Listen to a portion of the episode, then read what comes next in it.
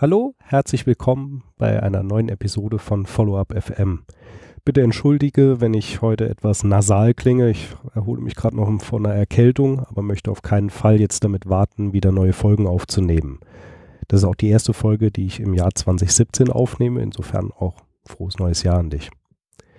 Heute würde ich gerne über etwas sprechen, was ich im Prinzip schon in Episode 3 angefangen habe, nämlich über diese neuen Perspektiven, die sich ergeben, wenn du Nachfolger, Schrägstrich Unternehmer wirst.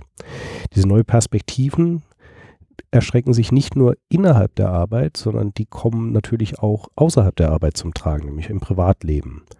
Und deshalb würde ich gerne ein bisschen darüber sprechen, welche Auswirkungen dieses Leben als Nachfolger auf deine Freundschaften und auf deine Familie hat. Das Thema Partnerschaft, ganz konkret, will ich heute, wenn überhaupt, nur anreißen, denn ich würde gerne darüber eine eigene Episode machen, in der sinnvollerweise die Betroffene in meinem Fall selbst zu Wort kommt. Deshalb habe ich heute als Hauptthemen, als Gliederung dieser Episode mir überlegt, dass ich erstmal so als Einleitung, Einstimmung ein paar Unterschiede klar mache, die dich erwarten, wenn du vielleicht vorher Arbeitnehmer warst und dann Nachfolger wirst dann auf die konkreten Auswirkungen auf Freundschaften und da abschließend auf die Auswirkungen auf Familie eingehe. Was dabei wichtig ist und mir besonders wichtig ist zu betonen, ist, dass das hier meine eigenen Erfahrungen und Beobachtungen sind. In Amerika sagt man, your mileage may vary. Mit anderen Worten, du kannst da komplett andere Erfahrungen machen und ich würde mich auch sehr freuen, vielleicht davon zu hören. Beginnen wir also mit dem ersten Punkt, nämlich die Unterschiede zum Arbeitnehmerdasein. Ähm, einer, der jetzt gerade sehr aktuell ist, äh, ich bin krank, meine komplette Familie auch. Hm, Krankenscheine gibt es für dich als Unternehmer und Nachfolger nicht.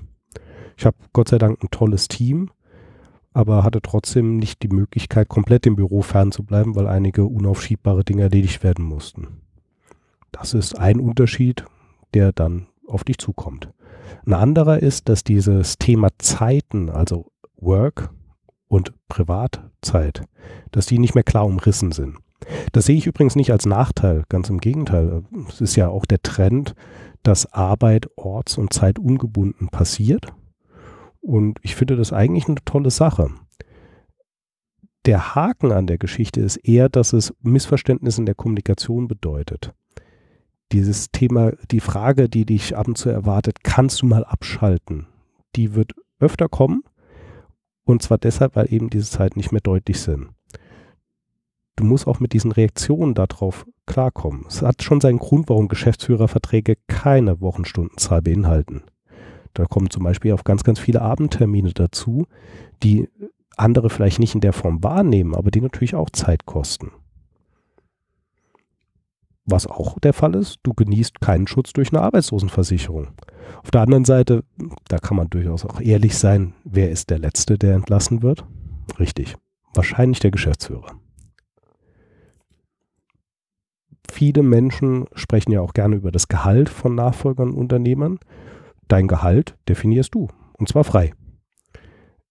Allerdings unterliegt es in der Regel durchaus einigen Grenzen, nämlich zum einen der Leistungsfähigkeit des Unternehmens, deinem Anstand, deiner Moral gegenüber deinem Team und nicht zuletzt auch den Anforderungen des Finanzamtes, denn was viele vielleicht nicht auf dem Schirm haben, ist, dass das Gehalt auch nicht zu niedrig sein darf.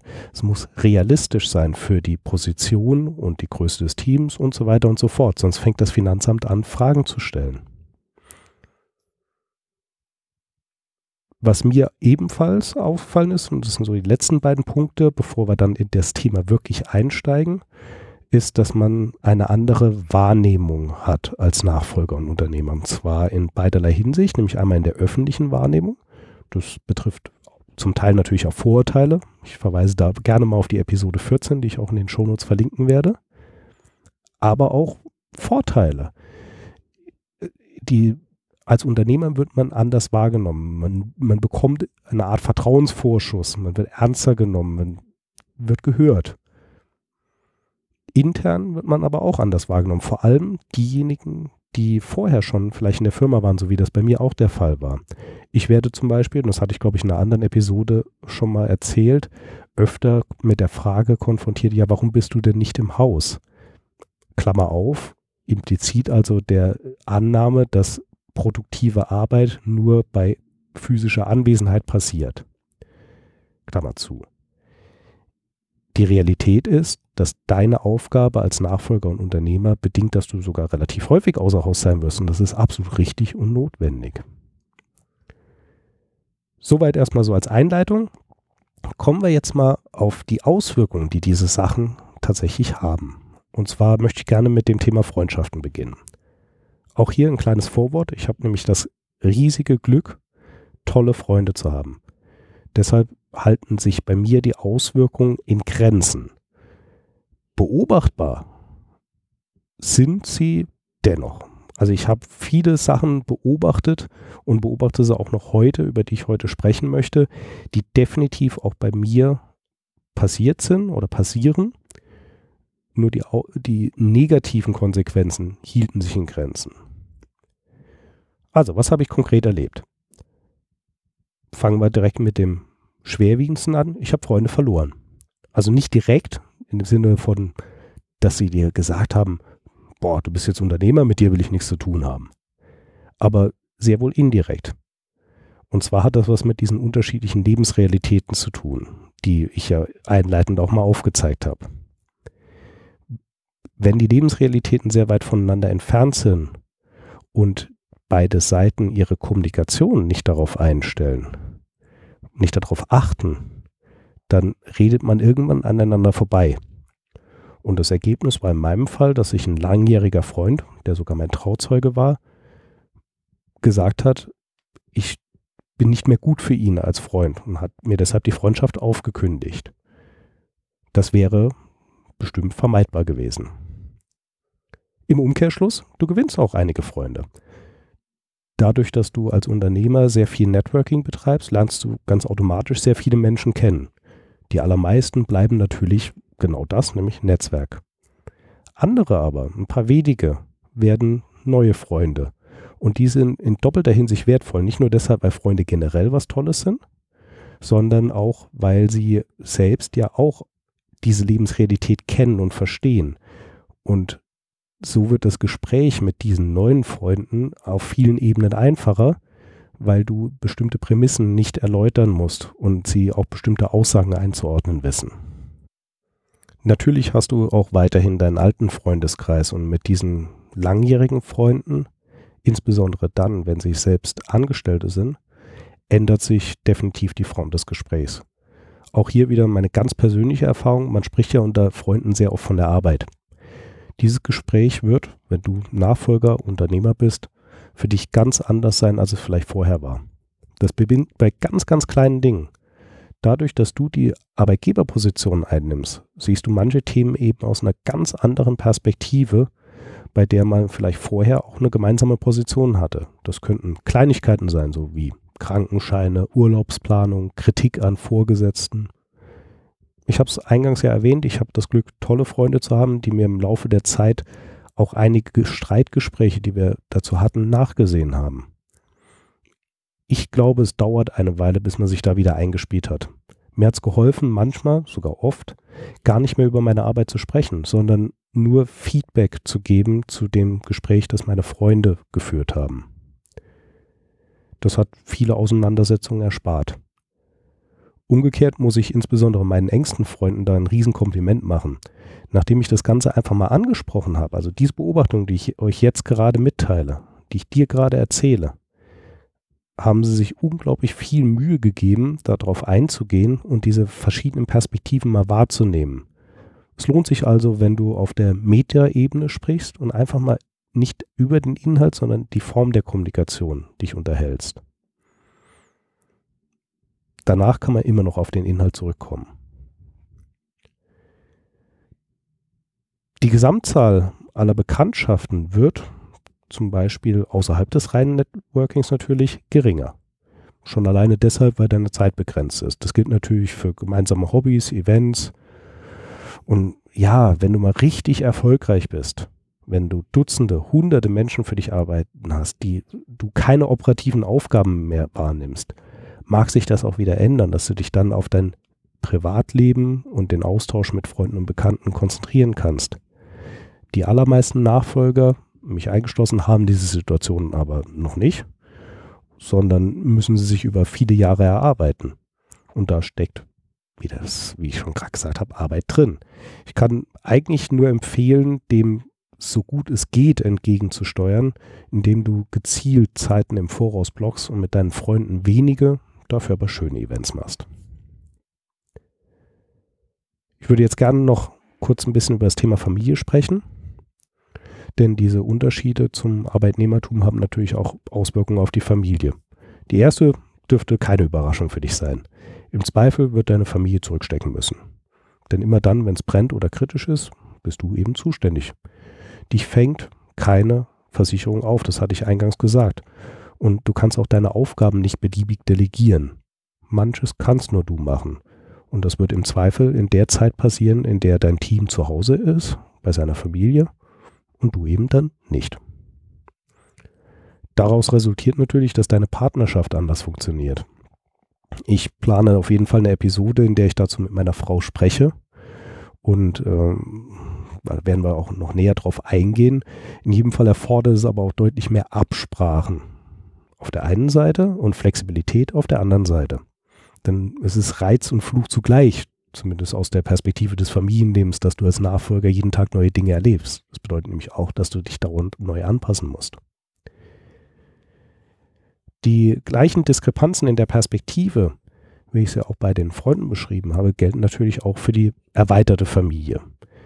Nur tun sie da unter Umständen mehr weh. Wenn also in deiner Familie vor allem Angestellte sind, können Gespräche ähnliche Verläufe annehmen. Dazu kommt speziell bei Nachfolgern noch oft die Aussage, dass Nachfolge ja einfach ist. Das ist ein Mythos. In Episode 14 habe ich dazu ja schon ausführlicher gesprochen. Es gibt natürlich auch viele Vorteile. Wenn es gut läuft, kannst du dir deine Zeit viel freier einteilen. Kind in die Kita oder Schule bringen, unter Umständen ist das viel einfacher als bei Angestellten. Das erweckt natürlich auch manchmal eine falsche Erwartungshaltung. In der vergangenen Woche hattest du die Möglichkeit, jeden Abend da zu sein und die Kinder zu betreuen.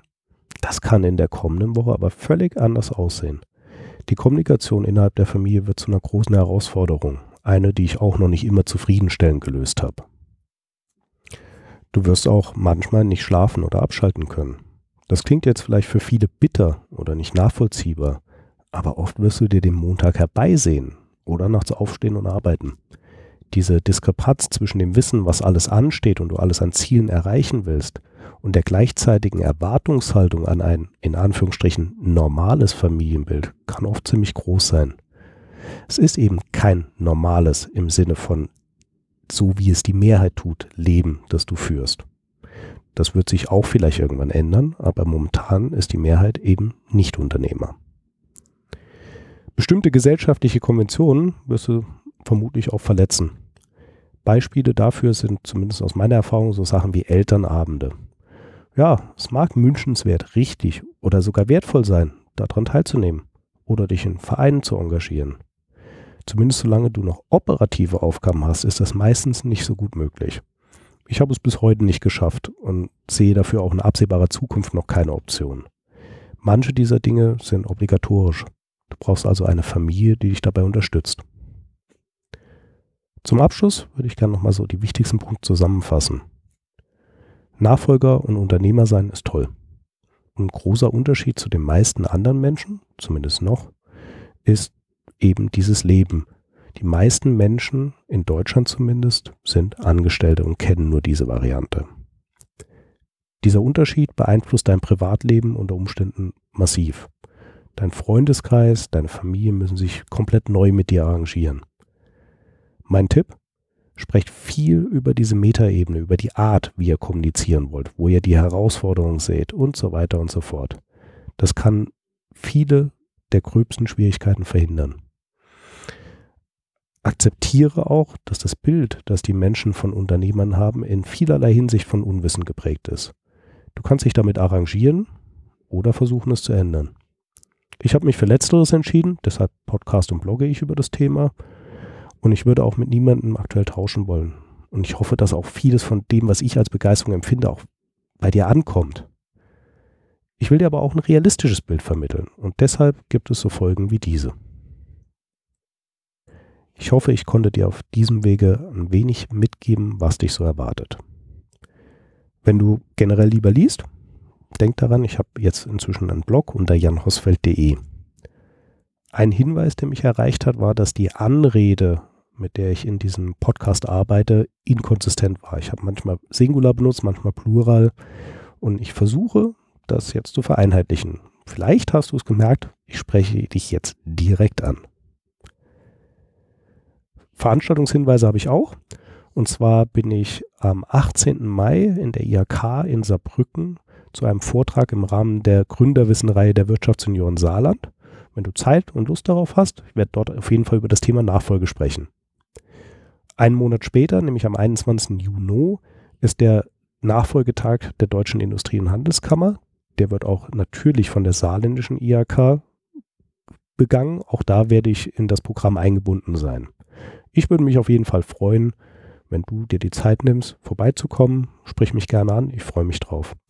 Und vielleicht gibst du mir auch dein Feedback, was dir so passiert ist in der Kommunikation mit Freunden, mit Familie. Die Möglichkeiten dazu findest du auf meiner Homepage FollowUp.fm, genauso wie die Show Notes.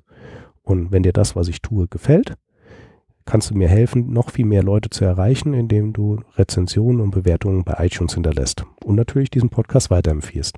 Herzlichen Dank dafür, alles Gute und bis zum nächsten Mal.